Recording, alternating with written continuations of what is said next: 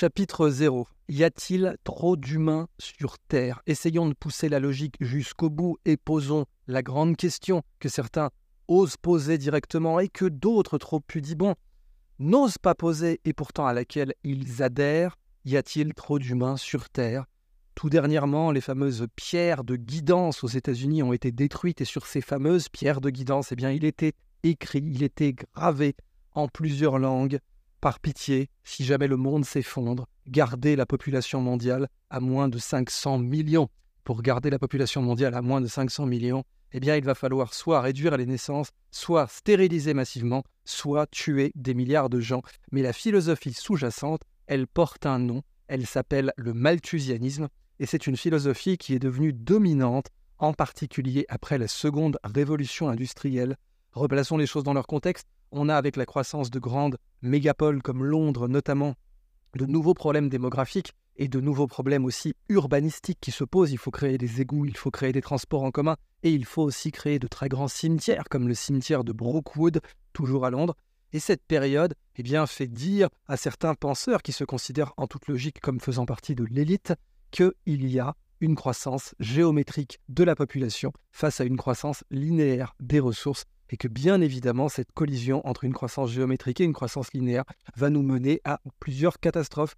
Alors certains se disaient il suffit d'avoir une bonne guerre, une bonne guerre ça va résoudre tous les problèmes, des millions de gens vont mourir et ça va euh, sélectionner les plus forts évidemment, et puis ça va aussi en fait nous permettre de réguler la population. Eh bien deux bonnes guerres plus tard, euh, la situation ne s'est pas stabilisée à leurs yeux et peut-être qu'il faudrait d'autres méthodes et donc aujourd'hui, eh bien, on n'a pas vraiment peur de le dire, le camp des Malthusiens a gagné. Il a utilisé d'autres approches, d'autres éléments de langage, d'autres méthodes, mais le camp des Malthusiens, qui considère que nous sommes trop sur Terre et que nous, jouissons de trop de confort matériel ou non, ou peut-être même plutôt que de confort d'ailleurs, parce que le terme confort est culpabilisant, de liberté tout simplement, liberté de se déplacer, liberté de communiquer, euh, liberté euh, d'avoir telle ou telle nourriture, eh bien, euh, le gang des Malthusiens semble avoir gagné. Et en face de ce gang, on est vraiment comme dans Star Wars, face à l'Empire malthusien, eh bien, nous avons une rébellion qui parle de l'abondance, qui, au lieu de parler du rationnement, au lieu de parler de la culpabilité, au lieu de parler finalement de cette nouvelle religion millénariste, c'est pas pour rien d'ailleurs que nous sommes proches de l'an 2000, et de la même façon que quand on bâtissait les cathédrales la religion millénariste nous, euh, nous donnait nous, nous demandait d'abjurer nos péchés, de nous flageller et d'acheter des indulgences, eh bien aujourd'hui on doit s'acheter des indulgences écologiques, des crédits carbone, et on doit évidemment s'excuser d'être né, puisque notre simple naissance euh, doit nous euh, faire culpabiliser. Je ne peux mieux présenter cette guerre vert de gris, les verts contre les gris. Pendant longtemps, on l'a présenté comme ça, l'industrie contre l'écologie, mais aujourd'hui réconcilié dans euh, le malthusianisme contre l'abondance que par un commentaire que j'ai eu une fois sur Twitter quand je, parlais de Gunther Poli, euh, où quelqu'un sur Twitter m'a parlé de Gunther Poli comme d'un terroriste démographique, parce qu'il a euh, sept enfants, dont un adopté. C'est du terrorisme démographique que d'avoir sept enfants. Voilà où nous en sommes.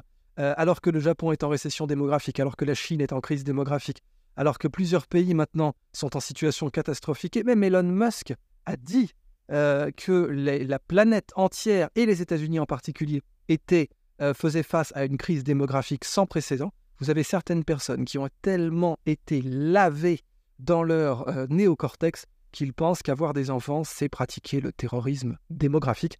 Et les mêmes d'ailleurs qui nous admonestent à la, au rationnement, comme Ursula von der Leyen ou comme d'autres, eh bien, vont avoir eux aussi beaucoup d'enfants.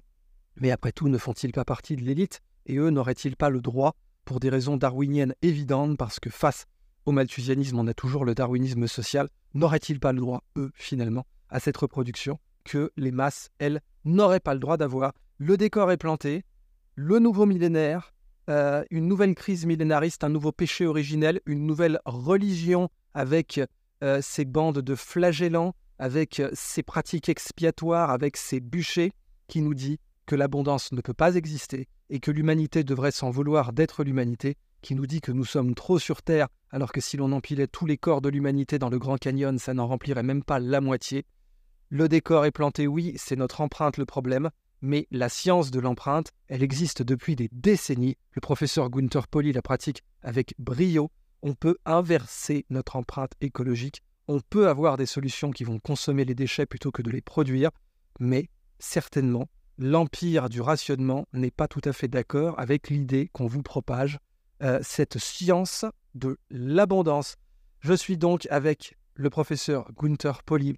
Nous avons décidé d'écrire ensemble, à la fois dans le style oral et dans le style écrit, dans le style du dialogue socratique et dans le style du rapport scientifique, euh, ce traité de l'abondance, l'opium des masses, euh, religion du rationnement contre science de l'abondance. Et j'ai donc en face de moi Obi-Wan Kenobi avec sa barbe qui va lutter contre le Dark Vador du rationnement parce que c'est là très exactement où nous en sommes aujourd'hui. Nous avons besoin d'avoir des manuels de l'abondance, nous avons besoin de propager cette science de l'abondance.